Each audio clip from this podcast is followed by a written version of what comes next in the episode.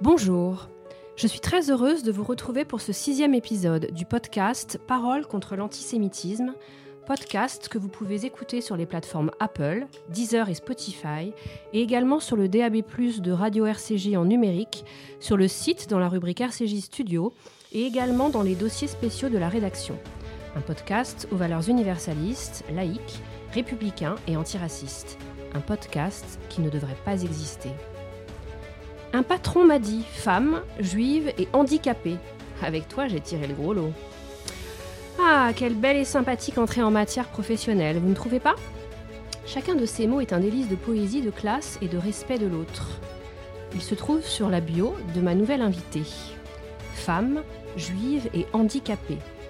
Bon, c'est un des triptyques gagnants qui vous fait normalement directement entrer par la grande porte de la synchro-sainte intersectionnalité. Vous savez, celle qui cancelle les femmes venues défiler et manifester pour dénoncer les violences qu'ont subies d'autres femmes en Israël, et que même l'Académie des Césars a oublié de mentionner ce week-end.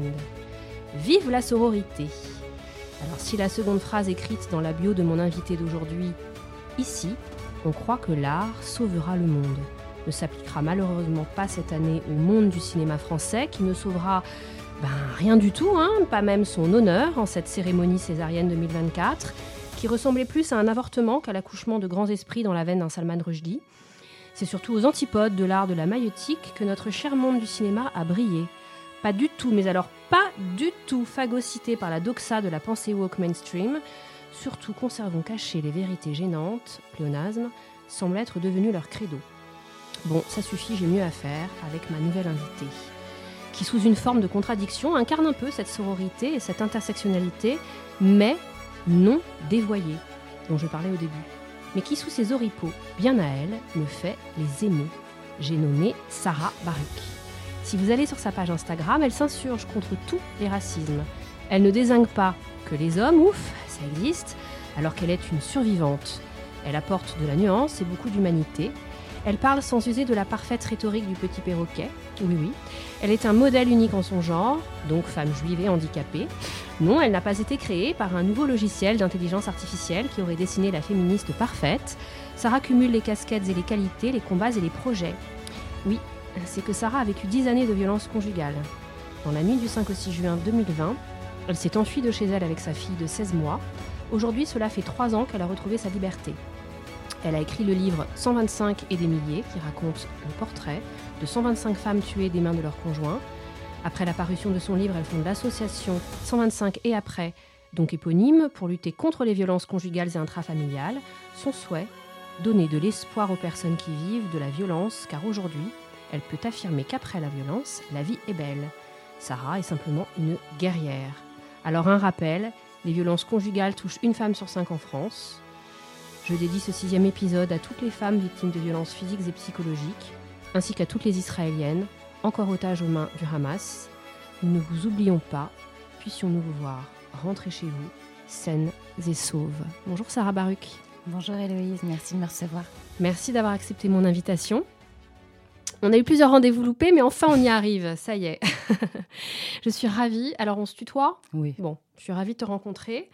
Euh, moi, ma première question, surtout Sarah, c'est quel est le goujat, pour ne pas dire autre chose, qui a osé te sortir cette phrase Femme juive et handicapée, avec toi, j'ai tiré le gros lot hum, Bien, en fait, c'était un ancien patron d'entreprise dans laquelle je travaillais. Euh, il se trouve que euh, c'est quelqu'un qui est un peu goujat, effectivement.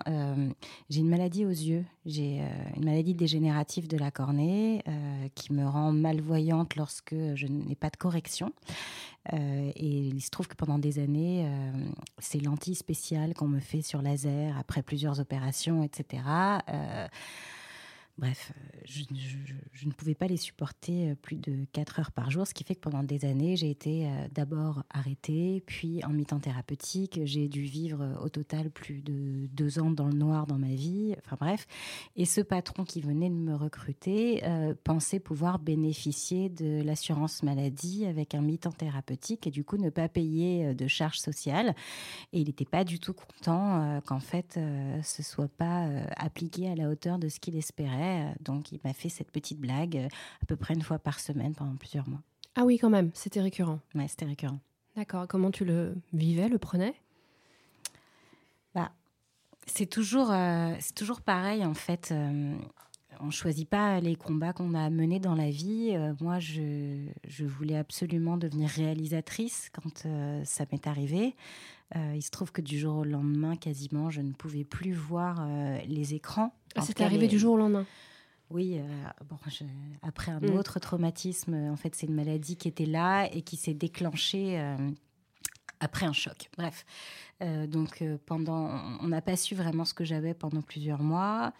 Euh, et puis j'ai fait plusieurs, euh, on va dire, crises qui ont déclenché des paliers. Enfin bref. Euh, donc en fait, j'ai déprimé au début. Euh, je voyais pas trop ce que j'allais pouvoir faire de ma vie, puisque moi, je voulais écrire et je voyais plus l'ordinateur. J'espérais me marier, avoir beaucoup d'enfants, sauf que je ne voyais plus les visages des gens dans la rue. Euh, je, ne me voyais plus non plus. Et euh, quand on a 27 ans et qu'on ne sait pas si on est euh, épilé, si on a un trou dans son collant ou pas, et que j'avais pas encore les réflexes de toucher, enfin, j'avais plus aucune notion de mon corps dans l'espace, etc. Enfin bref, donc j'étais assez complexée. Justement, il a appuyé sur ça. Il a appuyé sur ça. Et ce qui est très dur, c'est que je n'aimais pas le statut de victime. Donc j'ai toujours voulu continuer à travailler, je n'ai jamais voulu percevoir d'indemnité parce que je n'ai jamais voulu rentrer dans des cases.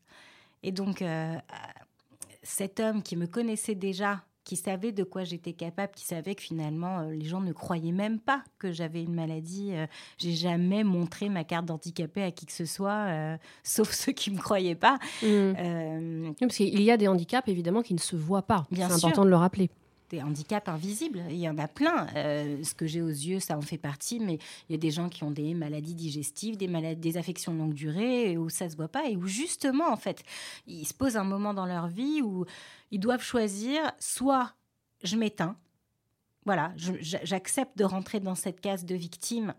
Je peux effectivement bénéficier de certaines aides, de certains conforts, mais qui ne sont jamais au niveau d'une vie paisible et agréable. Euh, parce que c'est pas parce qu'on va toucher 500 euh, euros d'indemnité par mois qu'on va pouvoir se payer un appartement et partir en vacances. Enfin, et, surtout quand on est malade, en fait, on en a besoin mmh. d'avoir d'autres perspectives dans la vie. Je vais pas parler de vacances parce que moi, perso, j'en ai pas pris depuis 2013, mais euh, c'est pas grave. mais donc, du coup, de dépasser ça, de choisir la vie et d'être face à quelqu'un qui espère tirer profit de, de, votre situation. Mmh c'est vraiment pas simple, mais bon. Euh. Et là, aujourd'hui, donc par exemple, j'ai vu sur ton compte Instagram, tu disais je vois différemment tu, vois comment Moi, tu me vois comment là Alors là, il se trouve que j'ai euh, encore une fois, je, ne peux pas avoir de lunettes parce qu'en fait, j'ai une cornée qui se déforme et qui euh, se plie, qui disparaît par endroits. Euh, donc, on me fait des, des, lentilles sur mesure, à moitié dure, à moitié souple, enfin des trucs qui coûtent 250 balles la lentille, pas remboursé parce que c'est une maladie orpheline, que je dois renouveler tous les entre 4 et 6 mois et qui évolue tout le temps. Donc, quand je les ai j'ai, euh, je vois à peu près, euh, on va dire comme une personne qui voit pas très bien, mais ça va. Euh, c'est quand je les ai pas où là, je, D'accord. donc là, tu les je t'entends. Là, là, je les porte, donc je, bon, je ne peux pas voir ton grain de peau. Hmm. je, je, ne vois quand même pas les lignes très très droites. je, les couleurs comme ton micro, là, rouge. En fait, moi, si tu veux, je ne vois pas les limites. D'accord. Donc psychologiquement, c'est intéressant. Mm. Les contours, je suis incapable de te dire. Où tu es une femme sans limite. Je suis une femme sans limite. voilà. Euh, alors, j'ai je, j'ai été touchée par ton compte Instagram pour plusieurs raisons. D'abord, euh, c'est une de mes sœurs qui m'a fait te connaître, qui m'a dit Regarde, elle est géniale, regarde, est-ce que tu connais Sarah Baruch, etc. Et puis, j'ai trouvé que ton compte Instagram déjà était très, euh, ce que je disais en, intro, en édito, euh, était euh, parmi ces comptes qui restent très authentiques. On sent que bah il y a des photos qui sont publiées comme ça spontanément, euh, même s'il y a hum, une volonté d'accomplir des choses. on n'est pas dans le cas de l'influenceuse rentable qui va marketer son image et, voilà. Et, donc à ton image, j'ai trouvé que ce compte était plein de failles. Euh, de sortie de route. Euh, et j'ai trouvé plein de charme. Et voilà, donc je, je, me suis dit, bon, c'est intéressant. Et puis il y avait aussi la forme, mais il y avait le fond, évidemment. Et il y avait euh, ton combat, tes combats. alors, on va commencer par l'un d'entre eux parce qu'il y a quand même beaucoup de choses à dire sur ce que tu fais, ton actu, etc. On va parler de tout. Mais déjà par rapport à l'antisémitisme et par rapport au 7 octobre, j'aimerais savoir, puisque tu as donc émis publiquement un avis très plus que contrarié, on va dire, par rapport aux réactions des féministes intersectionnelles et des féministes occidentales suite au 7 octobre et suite à la manifestation contre les violences faites aux femmes. Quel rapport tu avais avec elle avant? Et euh, est-ce que ça a été une épiphanie pour toi ce jour-là ou tu le savais déjà En fait, comment tu te situes par rapport à ce mouvement-là et par rapport à qu'est-ce que, ça fait peser dans la balance pour toi, sur ton regard en tant que femme qui veut défendre le droit des femmes, euh, le fait qu'il y ait eu ces deux dates qui ont quand même, moi je pense, marqué un avant et un après? En fait, euh, déjà à l'origine, je ne me suis jamais moi senti véritablement proche des organisations comme nous toutes, par exemple, euh, et, parce que je n'ai pas de colère en fait. Moi, je ne suis pas euh, une féministe qui est dans l'idéologie, dans la lutte contre le patriarcat. Ça ne veut pas dire que je n'en constate pas certains effets, euh, mais disons que je trouve que ces combats-là aboutissent parfois très rapidement à une guerre des hommes contre les femmes ce qui est à mon sens euh, idiot et faux. voilà. Euh, parce que pour le coup, moi, mon, point d'entrée, ça a été ma vie. C'est-à-dire que je ne suis pas devenue féministe par conviction, je le suis devenue par, par les épreuves que j'ai traversées. C'est ce que je dis et ce que j'avais dit dans la tribune que j'avais publiée. Moi, je suis devenue féministe par le corps, par la chair. Euh, parce que j'ai subi toutes les problématiques que vivent euh, les femmes et qu'elles dénoncent hein, d'ailleurs, hein, que ce soit euh, l'avortement, que ce soit le viol, euh, que ce soit les violences familiales. Et en l'occurrence, je suis du coup bien placée pour savoir que en réalité tout est lié, que tout ce qui abîme l'estime qu'on a de soi-même fait de vous une proie pour d'autres violences. Et que lorsque, du, coup, en fait, je, je suis plus, si tu veux, dans le, le secours aux victimes pour que la violence s'arrête plutôt que la création d'un nouveau conflit. Mhm. Parce que euh, je trouve que c'est quelque chose qu'on n'aborde pas beaucoup, tu vois, avec la, libération de la parole. On, écoute là en ce moment Judith Godrèche et je trouve ça génial. J'avais bien sûr lu euh, euh, Vanessa Springora, j'avais bien sûr lu le premier livre de Flavie Flamand, j'avais bien sûr lu celui de Camille Kouchner et toutes ces femmes en fait qui dénoncent ce qu'elles ont vécu avec le recul des années. Alors Camille Kouchner, c'est son petit frère. Oui. Même si on imagine qu'elle est dans un climat très toxique. Et oui, et en même temps, ça l'a beaucoup, euh, ça l'a beaucoup enfermée. Elle, effectivement, elle mhm. ne dénonce pas ce qu'elle a vécu, mais elle dénonce la difficulté de, euh, de trouver sa place mhm. dans une famille et de trouver euh, une confiance en l'homme, de trouver. Enfin, c'est, une violence par, par, ricochet, mais une mhm. violence qui est là. Et d'ailleurs, ça l'a rongée jusqu'à, jusqu'à ce qu'elle puisse l'écrire. Donc, euh, si tu veux, la violence est là. Euh, mais en revanche, donc on dénonce euh, les hommes qui abusent à raison, on, dénonce certains milieux qui ont favorisé et à raison. on dénonce finalement le manque d'accompagnement parfois de, des lois, des policiers, de, à raison. quand on lit les statistiques, c'est vrai qu'il y a des manquements. En revanche, ce que je n'ai entendu nulle part, c'est le point commun entre toutes ces femmes, qui finalement avaient été données en pâture ou abandonnées par leur mère. Que ce soit Vanessa Springora, que ce soit Flavie Flamand, que ce soit récemment Judith Godrèche qui a confié que sa mère les avait quittés, etc. Donc il y a toujours euh, un climat familial problématique. Flavie Flamand raconte que sa mère l'affamait, qu'elle était très flattée euh, que sa fille finalement soit repérée par un grand photographe. Euh, Vanessa Springora, c'est pareil. Elle raconte que sa mère, finalement, qui était assistante dans une grande maison d'édition, était très heureuse qu'un homme comme Gabriel Matzneff la remarque et que finalement, elle n'était pas tellement d'accord pour que sa fille sorte, mais si c'était pour aller voir Gabriel Matzneff, alors c'était un autre problème. Les mères, bien sûr les pères, hein, qui n'ont pas défendu leur fille, mais en tout cas... Il y avait un parent démissionnaire. Il y avait une famille dysfonctionnelle derrière. Et pour le coup, toute une famille dysfonctionnelle. Mhm. Donc, si tu veux, euh, pour moi, l'un ne va pas sans l'autre. On ne peut pas juste dénoncer le patriarcat sans dénoncer aussi les ressorts psychologiques qui conduisent les victimes euh, à, à être perdu en fait et à avoir les jambes coupées euh, et du coup à ne pas réussir à fuir ces situations. C'est très intéressant parce que, et, intelligent parce que ça inclut tout le monde et ça responsabilise tout le monde. Et ça pointe pas du doigt de façon très manichéenne, juste euh, une personne parce qu'elle est genrée ou parce que euh, c'est un homme XY. Quoi. Après, évidemment qu'il y a des stéréotypes dans cette société qui enferment les femmes et qui enferment aussi les hommes. Enfin, je veux dire, je, l'explique dans le livre 125 et des milliers, et je suis pas la seule. on élève encore les enfants au conte de fées. Il se passe quoi dans un conte de fées? C'est une princesse, donc une jeune fille, qui devient une femme à partir du moment où on veut bien l'épouser. Et je dis on veut bien l'épouser parce qu'en réalité, souvent, elles sont plusieurs concurrentes sur un même prince. Euh, on sait très bien qu'une reine, il n'y en aura qu'une. Donc, ça veut dire bah, devoir tuer les autres, euh, ou en tout cas les anéantir pour qu'elles ne prennent pas la place de la femme que lorsqu'on devient femme, bah, on devient la reine, donc euh, forcément on met euh, à l'écart notre mère. Donc finalement, la sororité, ça n'existe pas, puisque d'emblée, les femmes sont en compétition les unes avec les autres, qu'elles soient dans une même génération ou à, une génération d'écart. Aux hommes, on leur demande d'être des sauveurs. On leur demande d'aller combattre des dragons euh, ou des belles-mères, et je vous laisse faire le lien entre les, entre les deux. On leur demande du coup d'emblée d'être dans un rapport de domination et de voir l'amour comme un combat. Et on nous éduque tous comme ça. On nous infuse tous avec ces codes de superpuissance, de que la virilité, c'est le bad boy. C'est en train de changer, mais on n'en est, on, est vraiment pas euh, encore à un stade où finalement euh, on va se dire que euh, un homme qui est homme et, bah, c'est peut-être un homme très doux. Enfin, on n'en est pas là. Et du coup, voilà, évidemment qu'il y a des stéréotypes contre lesquels il faut lutter dans nos sociétés, mais pas que. Donc, moi, j'ai un vrai problème avec la simplification ou à l'extrême ou l'isolement d'un problème qui empêche de voir l'ensemble de la photo.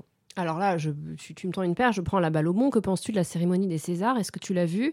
Et du fait qu'il y a eu bah, un manque total de sororité et d'allusion à ce qui s'est passé le 7 octobre?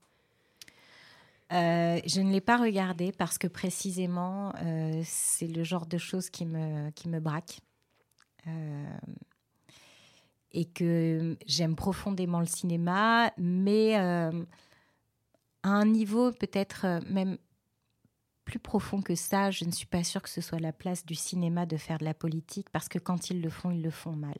Et finalement, on attend de la part de comédiens, euh, qui sont euh, pour la plupart des personnes euh, dans l'obligation de se sentir aimé pour vivre, d'avoir des réflexions géopolitiques pour lesquelles ils n'ont pas été formés Enfin, je veux dire, quand tu deviens comédien, tu dois travailler ton intériorité, tu dois travailler euh, ton rapport au désir de l'autre, tu dois travailler ta capacité d'empathie. Mais euh, la plupart, quand on regarde leur bio, et c'est pas une critique, moi je crois que l'école de la vie est une école en soi, mais euh, il y en a pas beaucoup qui ont fait 10 ans de géopolitique ou d'histoire avant de devenir comédien. Mmh Donc on leur demande finalement de comprendre une actualité de se cultiver euh, à, la même hauteur finalement que des historiens qu'on écoute à la télévision et de prendre parti sur des sujets qui divisent et donc de risquer euh, d'abîmer leur rapport au désir de l'autre, ce qui est impossible.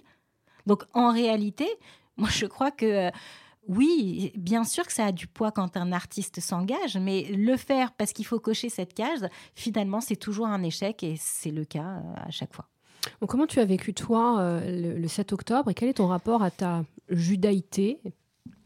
Effectivement, en marge. Euh, alors, tu me demandais euh, ce que j'avais pensé des associations féministes. Du coup, j'ai encore, je suis partie ailleurs. Ça, c'est mon gros problème, je parle trop. moi, j'ai passé du coup presque trois ans à enquêter sur les féminicides et a rencontré du coup 125 familles qui avaient perdu une fille, une maman, une sœur. 125 étant, étant le, le nombre annuel moyen de féminicides en France. Un chiffre évidemment faux et j'en me suis rendu compte euh, à travers cette enquête. En quoi est-il faux? Il est faux parce qu'il est mm, totalement minimaliste. En fait, il n'englobe pas, par exemple, ce qu'on appelle le suicide forcé, qui est reconnu depuis 2020 comme un féminicide.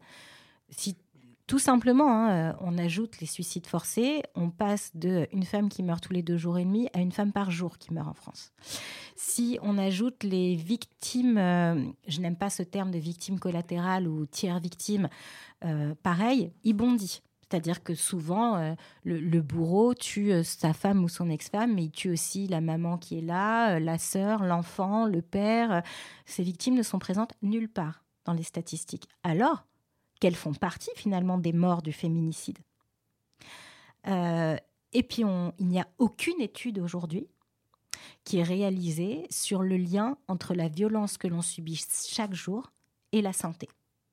Et à travers cette étude, j'ai pu le voir dans les familles, mais c'est très très très courant qu'après avoir perdu une fille, une mère déclenche un cancer qui l'emporte très vite.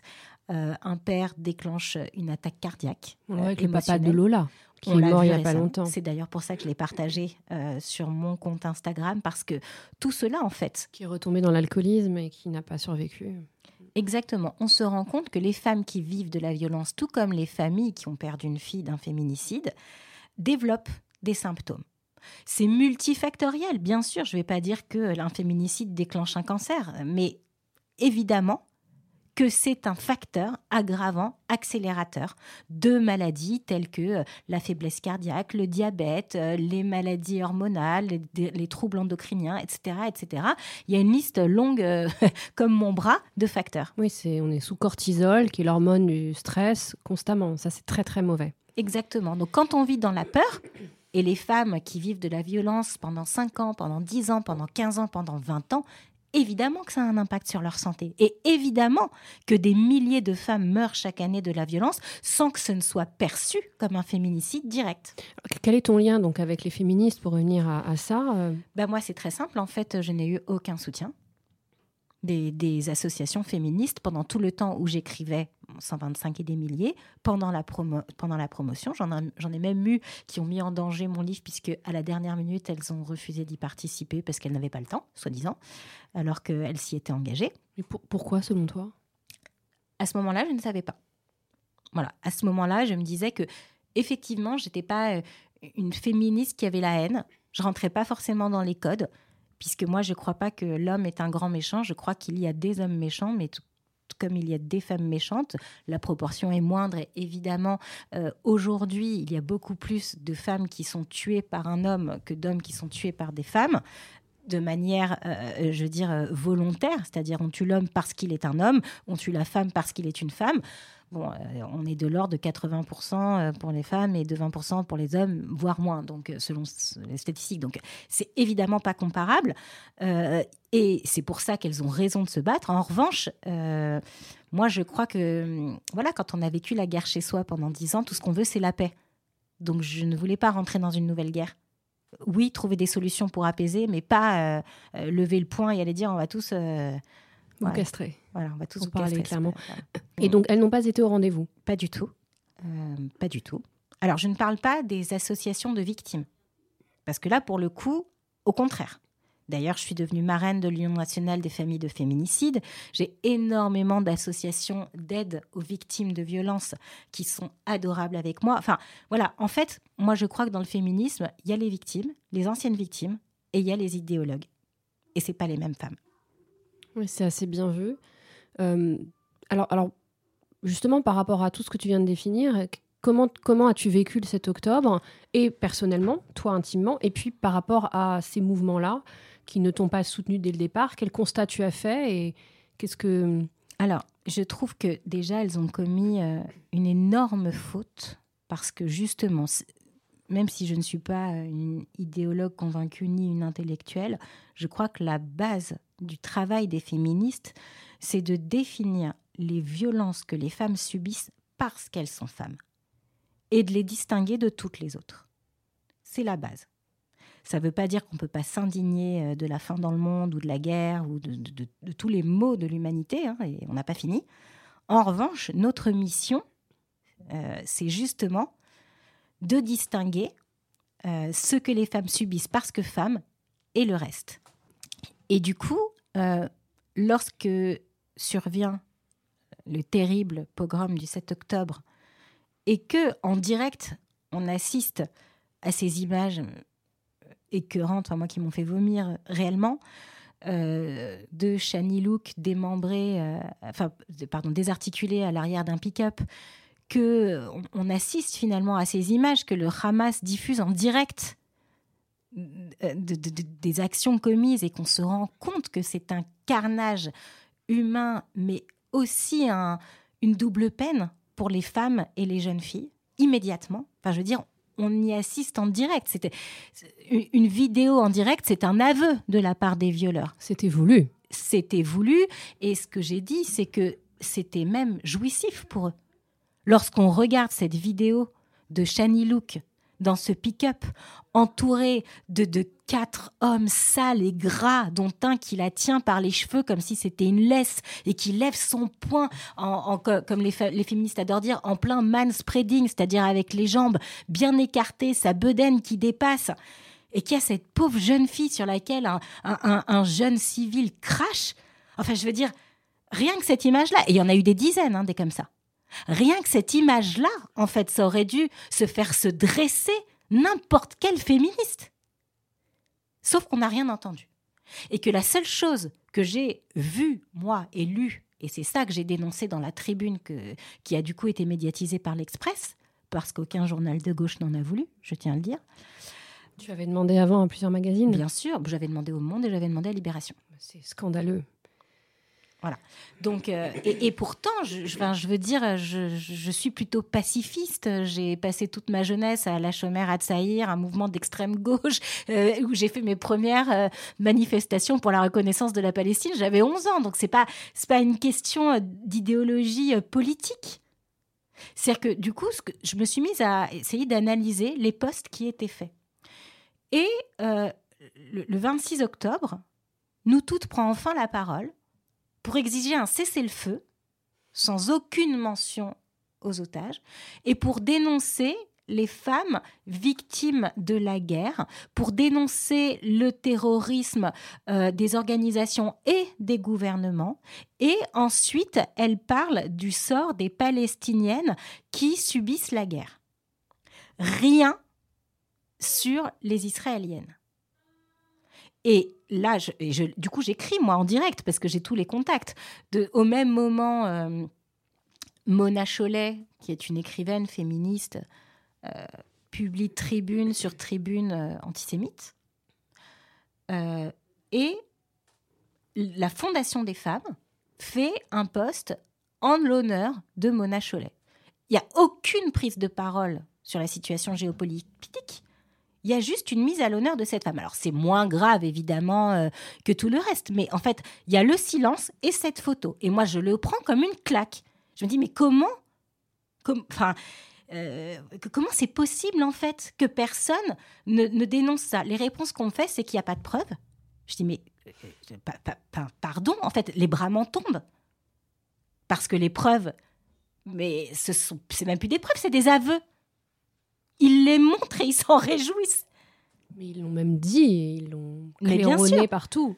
Et ensuite, il y a toutes ces femmes témoins, ces rescapés. Enfin, je veux dire, dès le 8 octobre, euh, il y a le compte Parole de survivants qui s'est ouvert sur les réseaux sociaux, où on a euh, montré ces, ces, euh, ces, témoignages de femmes qui avaient assisté à la violence qui s'est abattue dans les kibbutz et, et, et, lors du festival Nova. Et je sais pas, moi, on est face à des associations qui revendiquent depuis des années que, en gros, je te crois. Que la parole d'une femme, surtout dans des cas de viol, en fait, elle n'est jamais truquée. Et c'est vrai, on se rend compte que le pourcentage de plaintes fausses, il n'est même pas de 2% en France. Et, encore, ça peut toujours être soumis à discussion. Donc finalement, les femmes qui témoignent de viol, qui témoignent de ce qu'elles ont vu et qui racontent des conneries, ça n'existe pas en gros. Parce que c'est dur de porter plainte. Parce que c'est dur de raconter un traumatisme. Donc être capable de le faire dans l'état où elles sont à ce moment-là et voir que des associations féministes renoncent finalement aux, aux principaux credos qui les animent, c'est-à-dire nous devons remarquer euh, distinguer les violences faites aux femmes parce qu'elles sont femmes et nous devons croire les femmes, ces deux piliers-là sont bafoués. Voilà. Et donc ça, bah, ça me plaît pas beaucoup. Tu disais que tu as écrit à des associations. Tu leur as écrit quoi et qu'est-ce que tu as eu comme réponse? Bien souvent, je n'ai pas eu de réponse. Et ensuite, on a essayé de me culpabiliser en me disant qu'en gros, euh, honteusement, je traitais des gens d'antisémites qui n'étaient pas antisémites.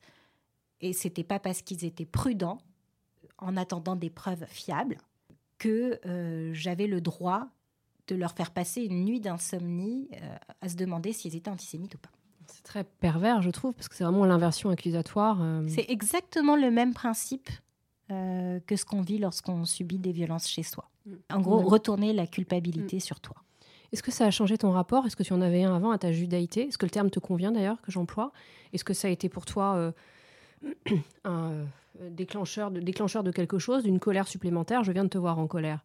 Tu disais que tu n'avais pas de colère, mais tu sais, Jacques Brel disait la colère c'est sain. Fou celui qui n'est pas en colère dans ce monde. Évidemment, il faut choisir ses combats ou c'est nos combats qui nous choisissent, mais ouais, je t'ai vu te mettre en, colère. Euh, est-ce que ça a changé ce rapport-là? Euh, à, ta, à la religion Je ne sais pas comment tu l'exprimes. Je te laisse exprimer là-dessus. parce eh que ben, moi, en fait, je dis toujours la même chose. Moi, je suis juive pour les antisémites. Moi, je ne suis pas du tout quelqu'un de, communautaire, en fait. oui, j'ai fait des mouvements de jeunesse, mais c'était au grand désespoir de ma mère, parce que j'étais complètement associable euh, quand j'étais ado. J'ai quasiment pas d'amis, moi, pour de vrai. Enfin, je veux dire, je suis écrivaine, c'est pas pour rien, c'est parce que j'ai beaucoup de mal. Euh, alors, euh, donner des analyses derrière un micro, il y a des écrans, en fait, donc ça me pose pas de problème, mais finalement, l'intimité, c'est dur pour moi. donc, je j'ai beaucoup de mal avec les codes. Je, ne suis jamais rentrée dans aucune case. Euh, à mon grand désarroi pendant des années, hein, euh, je veux dire. Donc, j'ai quelques amis. La plupart sont pas juifs. Euh, et puis en plus, c'est pas du tout un sujet. c'est omniprésent chez moi parce que c'est dans ma culture et je me rends compte avec le recul que le judaïsme est dans tous mes livres. Il y a toujours un personnage juif ou une question juive et je dirais même que même 125 et des milliers, finalement, c'est une idée de juif parce que euh, en, m'enfuyant avec ma fille, je suis, euh, euh, j'ai été hébergée chez mes parents pendant plusieurs mois. J'ai un père séfarade, une mère ashkénaze, et je, ne savais pas ce qu'était la violence. En fait, j'étais paumée, j'avais honte. Je me disais, mais c'est qui finalement les femmes qui meurent de la violence? Et donc je, je me mets à chercher. Je tombe que sur des articles nuls qui racontent finalement les, les circonstances du drame. Alors on te décrit bien, euh, est-ce qu'elle est morte de 39 coups de couteau ou de 38 Enfin voilà, mais en fait on sait rien sur la femme. Donc je pouvais pas m'identifier. Et puis je tombais aussi sur les... Euh, les, les, réseaux sociaux des, des, associations, justement, qui donnaient les décomptes de féminicides, tels que c'est fait. Et là, la petite fille d'Ashkenaz qui a grandi entourée de rescapés des camps s'est sentie frissonner, mais j'ai vraiment vacillé. Et je me suis dit, mais si ça s'était mal fini pour moi, je pense que pour ma mère, pour ma grand-mère et pour tous leurs amis, que je sois devenue un numéro pour la société, elles n'auraient pas survécu. Très fort ce que tu dis, ça évoque quelque chose directement des camps. Ah mais je le raconte dans le livre, il y a un chapitre qui s'appelle La phobie des nombres, où je dis que finalement cette idée, elle, elle a germé en moi parce que je suis allée à Yad Vashem, parce que pour moi, le numéro, numéroté, c'est le début de la déshumanisation et que pour comprendre la violence, on a besoin au contraire d'humaniser. Alors, je ne porte pas du tout. Euh, enfin, je veux dire, je trouve. On avait besoin à un moment donné de pouvoir chiffrer un phénomène pour pouvoir le combattre. Donc, c'est utile. En revanche, moi, je me suis dit, à mon niveau, en tant qu'écrivaine, qu'est-ce que je peux faire? Et finalement, j'ai fait un projet de juif. Oh, c'est intéressant, ça. C'est. Euh, faut que je réfléchisse à ce que tu viens de dire. C'est très, fort. Je peux pas réagir comme ça. Euh. Non, mais ça fait appel à tellement de choses, en fait, que. oui, ça s'enracine dans plein de. La première chose qu'on faisait dans les camps, c'était de numéroter les mm, gens. Mm, mm. Donc, finalement, et ce qui est étrange, c'est que euh, toutes les familles que j'ai interrogées, la première chose qu'elles m'ont dite, c'est Merci, maintenant, ma fille, c'est plus numéro 22 de l'année 2019. Merci, maintenant ma fille, c'est plus numéro 84 de l'année 2017.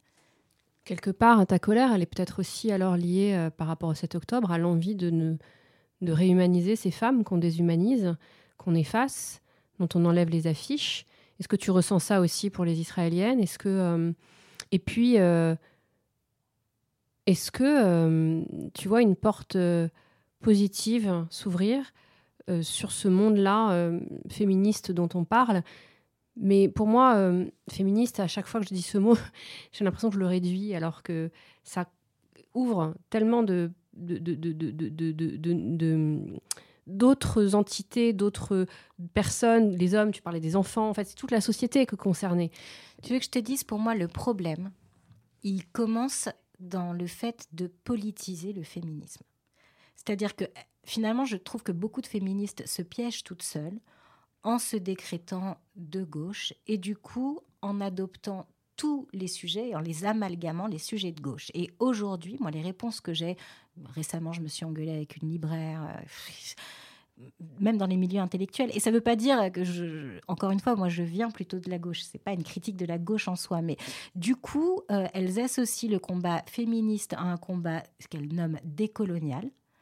Euh, donc elles racialisent le féminisme et elle l'amalgame à d'autres problématiques. Et encore une fois, ça ne s'applique pas, selon moi, à Israël, mais dans leur logique, finalement, Israël est un pays suprémaciste blanc qui colonise des peuples autochtones. Donc, je, passe sur le fait qu'elles connaissent pas grand-chose à l'histoire, mais du coup, on se rend bien compte que c'est un sujet dominant-dominé et plus vraiment un sujet féministe. Mais ce qui est la vision euh, de l'intersectionnalité. Il y a les dominants les Exactement. blancs et les dominés, les racisés. Et du coup, je trouve que de la même manière que euh, le développement durable et l'écologie ne devraient jamais avoir eu de couleur politique. Oui, apolitique, Parce que ça concerne tout le monde. Eh bien, le féminisme ne devrait jamais avoir eu ni continuer à avoir de couleur politique. Parce que c'est sociétal, parce que c'est humain et parce que c'est universaliste et que c'est notre avenir à tous. Donc ce n'est pas politique. Ou alors c'est la politique universaliste, c'est-à-dire sans couleur. Euh, est-ce que tu m'as dit comment tu avais vécu le 7 octobre? Oui, tu m'as dit. tu me l'as dit. Bah, c'est très simple. J'ai tremblé, j'ai été ailleurs, j'ai été sidérée parce que pour moi, ça a été le croisement de, beaucoup de violences que j'ai vécues et qui sont revenues d'un coup par le corps. Moi, c'est voilà, j'ai le bide qui s'est tordu, que euh, j'ai eu énormément de tristesse, que moi j'ai la moitié de ma famille qui vit là-bas, que la fille de mon nouveau compagnon euh, euh, vit là-bas, qu'elle a été longtemps dans les commandos, donc bon voilà, il fallait qu'elle se tienne prête, que j'ai des cousins qui ont été tout de suite rappelés, que mais comme beaucoup de, de personnes, mais j'ai eu de la tristesse en fait de me dire qu'est-ce qu'on va faire après ça? Qu'est-ce qu'on va faire après ça? Qu'est-ce qu'on va faire après ce chaos euh, antisémite qui se déchaîne partout dans le monde? Comment on va retrouver la lumière? Alors, tu es une femme d'action. Donc, évidemment, tu as un esprit pragmatique. Euh, tu veux agir? Ça se voit, ça se sent, ça se lit, puisque quand on regarde ce que tu postes, ce que tu publies, on sent, on sent ça.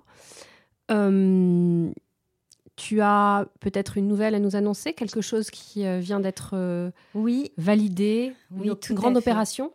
En fait, je me suis rendu compte, moi, que j'étais pas. Et ça, ça m'a donné espoir. Vraiment. Il y a deux choses qui m'ont donné espoir et envie d'agir, ça a été d'abord euh, une consultation que j'ai fait faire à ma petite fille de 4 ans et demi euh, chez une spécialiste de l'EMDR.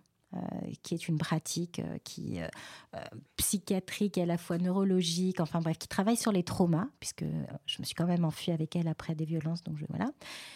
Et Beaucoup avec les yeux notamment, et c'est la réminiscence des souvenirs traumatiques en fait, c'est une sorte de, réparation du cerveau. Euh, voilà, le, Que j'ai testé. Voilà, et, que je trouve absolument super. Euh, et on a eu cette séance, c'était fin octobre. Et donc ma fille commence à lâcher quelques traumas. Donc moi, évidemment, en bonne maman, euh, je fonds en larmes. Et à la fin, la thérapeute s'approche d'elle et lui dit, écoute, ma petite chérie, maintenant, on va te créer ta bulle de confiance et tu vas me dire un endroit où tu te sens totalement en sécurité, où tu crois que rien ne peut t'arriver. Et là, ma fille de 4 ans et demi la regarde et lui dit En Israël Voilà, c'était trois semaines après ah le 7 octobre. J'ai la thérapeute qui se tourne vers moi, les yeux euh, exorbités, genre qu'est-ce qu'elle raconte cet enfant?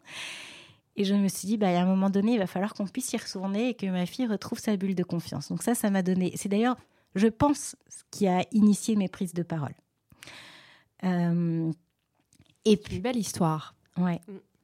Et puis, euh, encore une fois, il y a eu tous ces témoignages de femmes qui se disent féministes, d'hommes qui se disent féministes et qui m'ont écrit, mais j'en ai reçu des centaines, ta sœur en fait partie.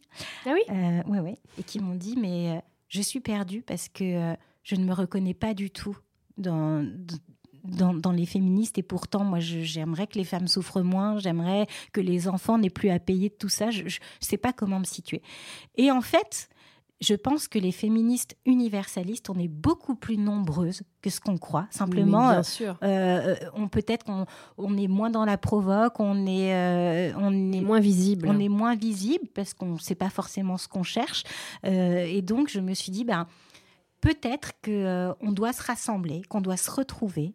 Euh, je me suis euh, rapprochée, enfin, je, n'avais jamais perdu de vue des amis de longue date comme Abnous Shelmani, que, enfin, que j'ai connu en 2007 quand on était deux pauvres petites autrices qui n'arrivaient pas à publier le moindre texte et qu'on s'était promis qu'un jour on y arriverait. J'adore Abnous. Ben voilà, je l'adore aussi. Alors, on se voit pas du tout autant qu'on aimerait, mais bref, tout de suite, on s'est appelé. Euh, tout de suite, je me suis rapprochée de, femmes qui, en fait, savent de quoi elles parlent. Quand elles euh, évoquent euh, les dangers de tout totalitarisme, qu'il soit celui de l'intérieur des foyers ou celui de certains gouvernements ou organisations. Et du coup, je me suis dit, il va falloir qu'on fasse un geste symbolique. Donc, j'ai décidé d'inviter toutes les femmes et les hommes qui le souhaitent. Euh, le jeudi 7 mars à 16h30, place de la République à venir avec des chaussures qu'ils vont laisser, si possible des chaussures rouges ou des chaussures qu'ils sont d'accord euh, euh, que l'on peigne en rouge. Et on va les déposer par terre. Il y aura des centaines de chaussures. On prendra cette photo. Euh, ces chaussures, bien sûr, il y a eu une artiste mexicaine qui avait fait une photo comme ça pour parler des féminicides, parce que rouge comme le sang, comme la passion, mais aussi comme euh, euh, la marche de ces femmes qui a été interrompue par la violence, par leur course euh, pour échapper à leur bourreau qui n'a pas pu aboutir. Et ces chaussures euh, sans femme à l'intérieur qui montrent aussi le vide qu'elles ont laissé euh, finalement pour leurs proches. Donc on va placer toutes ces chaussures dans un carré de 10 mètres sur 10 et on prendra la photo et on le fait le 7 mars pour que à minuit cette photo soit diffusée et que ce soit la première des photos à l'affiche le 8 mars 2024 comme une priorité. C'est très joli comme opération. Est-ce que tu peux juste rappeler l'endroit et l'heure, le 7 mars? Au pied de la statue de la République, de la place de la République, il y a comme signataire euh, Fama Zadi, euh, donc euh, avec Mona Jafarian, qui était à mon micro il n'y a pas longtemps. micro.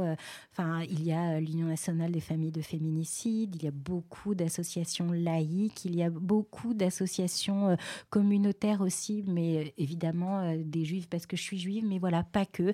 Et l'idée, en fait, c'est pas de mettre la religion ou quoi que ce soit au cœur, comme on le dit nous on est euh, française, euh, israélienne, iranienne, afghane, pakistanaise, arménienne, on a des enfants, on n'en a pas, on est grand-mère, on est jeune fille, euh, on est juive, on est musulmane, on est athée. En fait, ça, on s'en fout. Ce qu'on est, c'est des lionnes pour la paix. Bravo et bravo d'autant plus d'inclure les hommes. C'est pour ça que je disais en édito que pour moi, tu représentes peut-être que c'est pas ce que tu ressens, moi c'est comme ça que j'ai ressenti, que tu représentes l'inclusivité, qui est quand même euh, la pierre angulaire de l'intersectionnalité, puisque euh, alors euh, tu es donc une femme, tu es juive, tu es tu as un handicap. tu inclus les hommes aussi, et pour moi, l'inclusivité sans inclure les hommes, ça n'a pas de sens. Je crois qu'il ne faut pas qu'on oublie le but, en fait, dans tous ces combats. Qu'est-ce qu'on veut? Moi, dans le livre que j'ai écrit euh, sur les féminicides et les violences faites aux femmes, ce que je dis, c'est que le but, c'est de que l'amour ne fasse plus mal. C'est quoi une vie sans amour? C'est quoi une vie sans avoir quelqu'un avec qui partager son quotidien et qui nous soutient? Donc, euh, bon, évidemment qu'il y a des couples homosexuels et la, violence existe dans les couples homosexuels. Hein. Je raconte d'ailleurs un féminicide euh, euh, entre deux femmes. Et pour la petite anecdote, j'avais au départ confié euh, cette histoire à une journaliste féministe assez connue qui a refusé parce que pour elle, finalement, j'allais desservir. Voilà, desservir le combat contre les hommes. Donc ça m'avait profondément choqué. On a vu récemment Amélie Mauresmo d'ailleurs, qui avec sa compagne a parlé de, porter plainte. Je ne sais plus, je crois qu'elle a porté plainte pour harcèlement. En fait, la violence, elle naît des relations asymétriques. Mm. Elle naît des, relations de domination. Donc, euh, évidemment que la grande majorité des couples hétérosexuels sont euh, euh, plus portés à ça, mais ça ne veut pas dire que ça n'existe pas ailleurs. donc, enfin, voilà, l'objectif, c'est pas de se priver d'amour. L'objectif, c'est d'apprendre justement à aimer pour que ça fasse pas mal. Alors justement, toi qui es experte là-dedans, est-ce qu'on peut juste faire un, pas de côté? Est-ce que tu pourrais dire, pour les gens qui nous écoutent, à partir de quand doit être identifiée par une femme une violence psychologique? Parce qu'un couple, c'est quand même souvent... Il euh, y a des rapports de force au sein des couples. Euh, c'est pas toujours euh, rose, loin de là. Il y a des choses qui se règlent, qui sont pas toujours euh, simples. comment est-ce que vraiment on peut identifier le, ce qui n'est pas acceptable? Alors, euh, déjà, je vais donner un outil. J'ai créé un test qui s'appelle Suis-je victime de violence? Parce qu'effectivement, euh, la violence physique, bah, quand on a un cocard, on a un cocard. Hein. sauf que dans 60% des cas de féminicide, les femmes euh, mortes n'avaient jamais été frappées avant le jour de leur mort. c'est incroyable ça. Que le point commun entre tous les féminicides, c'est la violence psychologique. Donc une fois qu'on sait ça, euh, on envisage la violence différemment. Qu'en réalité, lorsqu'on est surveillé 24 heures sur 24, qu'on a des comptes à rendre, qu'on peut pas fréquenter qui on veut, s'habiller comme on veut, répondre ce qu'on veut, aborder les sujets qu'on veut, euh, aller dans les magasins qu'on souhaite, etc., euh, c'est déjà de la violence. Donc, j'ai fait ce test euh, où je pose une série de questions. On répond oui à une seule d'entre elles, c'est qu'on est potentiellement dans une relation toxique et je donne des solutions immédiates à appliquer seul chez soi pour être capable finalement de faire le point et d'envisager la situation avec un peu de recul. Il faut savoir que ce test, il a bien sûr obtenu beaucoup de soutien. Il a été testé à la Maison des femmes de Rada Athènes pendant tout l'été dernier, qui l'a trouvé très efficace et du coup qui m'a invité à le présenter à son événement annuel auprès de 250 soignants chargés de s'occuper de violences euh, intrafamiliales. Euh, qu'il a le soutien de Marie-Pierre Glaviano, la vice-présidente de l'Ordre euh, des médecins que je viens de passer en commission au CNVIF et qu'a priori euh, c'est bon, que je viens d'être contactée par le ministère de la Justice euh, pour qu'il puisse être utilisé. Donc voilà, il marche. J'ai pas peur de le dire, il fonctionne. On le trouve où? Sur mon site www.125 et après tout attaché.org. Il est également euh, visible sur mon compte Instagram, sur celui de mon association et on en a fait un QR code pour que les entreprises, les entreprises puissent l'afficher dans les toilettes, que les médecins puissent l'afficher dans les salles d'attente. On passe le téléphone et on y a accès. Super. Voilà, donc ça, ça fait partie du travail et je dirais que le signal, parce qu'effectivement, c'est normal de se disputer dans un couple parce qu'effectivement, c'est normal de s'insulter parfois. Euh, enfin, c'est peut-être triste, mais en tout cas, ça fait partie normal au sens de c'est la norme. Euh. En revanche, ce qui ne l'est pas, c'est la peur. Et je dirais que ce qui doit te permettre de comprendre que tu es peut-être dans une situation de violence, c'est est-ce que tu fais les choses, est-ce que tu te changes toi-même par peur de la dispute? Est-ce que tu te changes toi-même par peur des réprimandes, par peur des reproches, par peur de l'épuisement à travers des disputes qui vont être disproportionnées, où tu vas savoir que tu vas être très abîmé. Et finalement, la peur, je crois que c'est le bon critère. Parce que oui, euh, moi, aujourd'hui, j'ai un nouveau compagnon, je vais pas dire que je m'engueule jamais avec lui. Je ne vais pas dire qu'on est d'accord sur tout. Et puis même, euh, ça m'arrive de, la même manière, euh, enfin, ça m'arrive de renoncer à avoir le peu d'amis que j'aime, en tout cas, de renoncer à certaines interventions, de renoncer à certains engagements, de renoncer à certains rendez-vous, même à certaines tenues euh, par rapport à lui. Mais c'est pas parce que j'ai peur. C'est parce qu'un couple, ça demande du travail, ça demande de la présence, ça demande aussi de faire passer l'autre parfois en priorité. C'est pas de la violence, ça. La violence, elle est quand on fait tout ça parce qu'on a peur. D'accord. Je sais pas si ça te parle. ça m'évoque des choses du passé. Oui. Mais c'est moi qui pose les questions. Hum, tu as une autre actualité vivante. Alors, est-ce que tu peux nous dire vivante à la fin, entre parenthèses, avec un S? Oui. Euh, lorsque euh, le livre 125 et des milliers euh, allait paraître, ça a intéressé une brillante réalisatrice qui s'appelle Claire Lajeunie qui avait réalisé, enfin qui a récemment réalisé un documentaire qui est passé sur France Télévisions qui s'appelle Les mille premiers jours avec Boris Cyrulnik où justement elle parle de l'impact de ce que l'on vit durant les trois premières années. Euh, qui avait réalisé aussi un documentaire qui s'appelait euh, Femmes invisibles sur les femmes SDF et euh, qui finalement, enfin que j'ai rencontré. Le documentaire dont on a beaucoup entendu parler. Exactement, et qui du coup a, a, été adapté en fiction au cinéma avec Audrey Lamy, etc., et qui s'appelait Les Invisibles, sur les femmes SDF justement. Et donc Claire on a échangé, euh, parce que du coup, on nous a mis en relation et je lui ai raconté un peu mon histoire à le livre que j'étais en train de faire. Et elle s'est rendue compte que, euh, comme beaucoup de personnes, euh, elle se trompait sur les stéréotypes qu'elle avait en tête des femmes victimes de violences. Et elle m'a demandé si je serais d'accord pour qu'elle me suive un an dans les actions que j'essayais de mettre en place. Le projet a d'emblée intéressé Canal+. Et euh, du coup, euh, bah, elle, a, commencé à filmer le 9 janvier dernier, euh, donc il y a un an et, trois mois, lors de la photo qu'on avait faite à l'hôtel de ville avec toutes les personnalités qui avaient collaboré au livre. Et, on s'est arrêté, je dirais, fin janvier. Et donc ça sort. La première diffusion a lieu euh, le 5 euh, mars euh, en prime time sur Canal+, et ensuite ce sera sur MyCanal, donc accessible à qui veut. D'accord. Est-ce qu'il y a d'autres choses importantes liées au sujet dont on vient de parler qui se passent ou pas dans ton actualité, on va, on va dire? Il y en a plein. Il y a en marge de du documentaire, j'ai créé un podcast qui s'appelle Rester vivante, qui est sur les idées reçues liées à la violence, euh, qui est animé et coproduit par Mamouze, Julie Mamoumani, euh, qui a un gros compte sur Instagram et dans lequel on fait venir énormément de personnalités je dirais, dans ce domaine. Donc des femmes très connues de moi, mais pas forcément de, tout le monde, euh, mais qui, sont, qui sont tous géniaux. Il y a des hommes aussi. Euh, on, a créé donc euh, ce, test qu'on médiatise, qu'on est en train de traduire dans toutes les langues et de distribuer. On a créé un livre avec l'UNFF sur la détection des signaux faibles et le rôle des entreprises et en fait, c'est extrêmement important parce qu'il y a des solutions, mais qui ne rencontrent pas les femmes. Euh, c'est-à-dire que la meilleure affiche du monde dans un commissariat, vu que les femmes vont pas au commissariat, euh, bah, ça va pas les toucher. Donc, en revanche, on sait que aller vers elles. Voilà, c'est l'aller vers qui compte. on sait que 62% des femmes qui portent plainte sont salariées.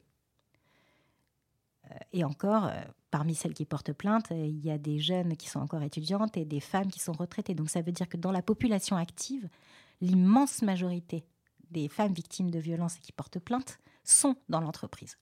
Donc si l'entreprise ne se saisit pas du sujet, on se prive d'une énorme capacité de prévention et d'action, mais par des mesures très simples en fait. Euh, si je n'annonce pas à mes salariés qu'ils ont le droit d'aller porter plainte pendant leur temps de travail, en fait, ils peuvent pas porter plainte parce que quand on est euh, fliqué 24 sur 24 à la maison le week-end, on peut pas.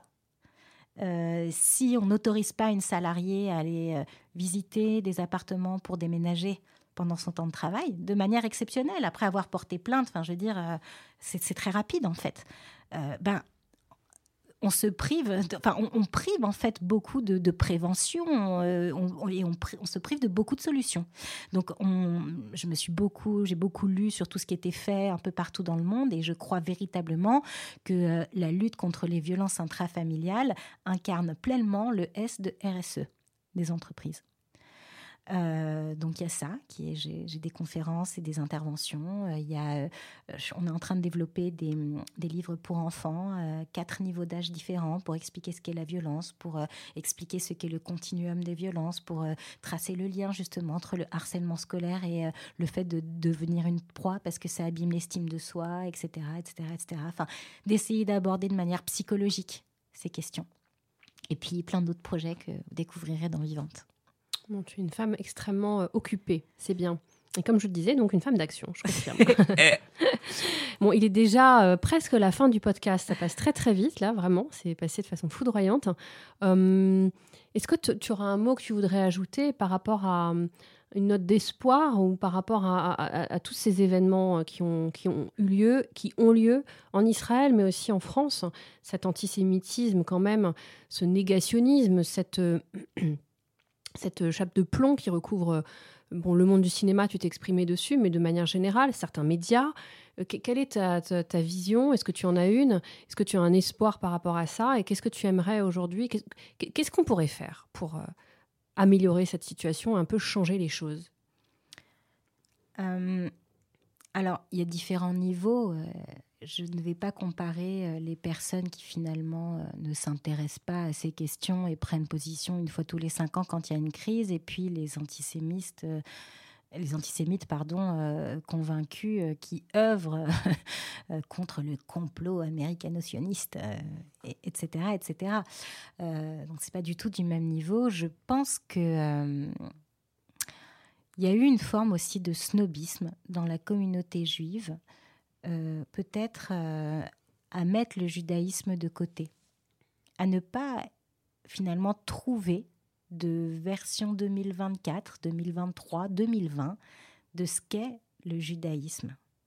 C'est-à-dire que euh, depuis la vérité sigement, au final, dans laquelle enfin, j'ai beaucoup ri, mais bon, je ne me suis pas vraiment reconnue, je n'ai pas, enfin, on n'a pas le nouveau Rabbi Jacob, quoi. On n'a pas le, le positionnement euh, cool, je dirais, du juif.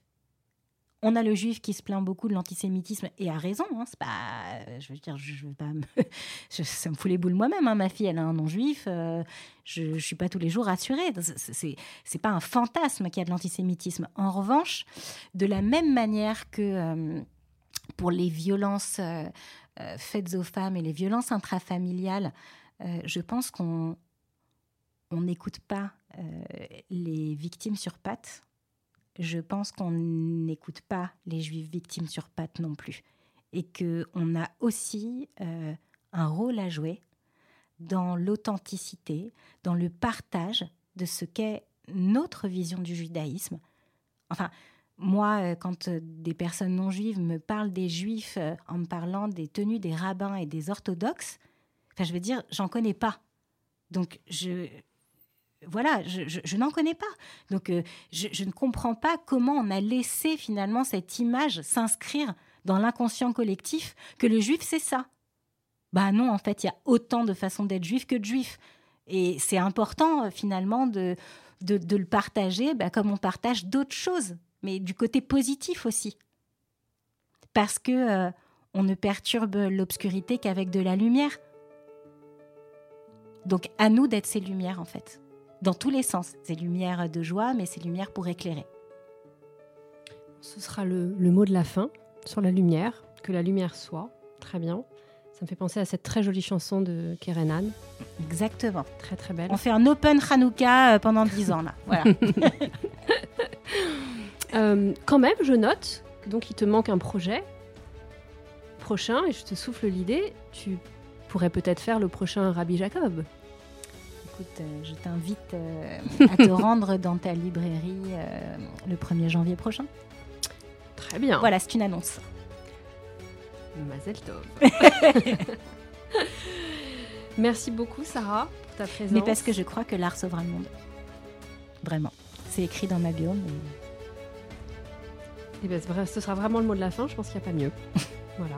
Je vous remercie de nous avoir écoutés pour ce sixième épisode du podcast Parole contre l'antisémitisme. Podcast que vous pouvez écouter sur les plateformes Apple, Deezer et Spotify, et également sur le DAB+, de Radio RCJ en numérique, sur le site dans la rubrique RCJ Studio, et également dans les dossiers spéciaux de la rédaction.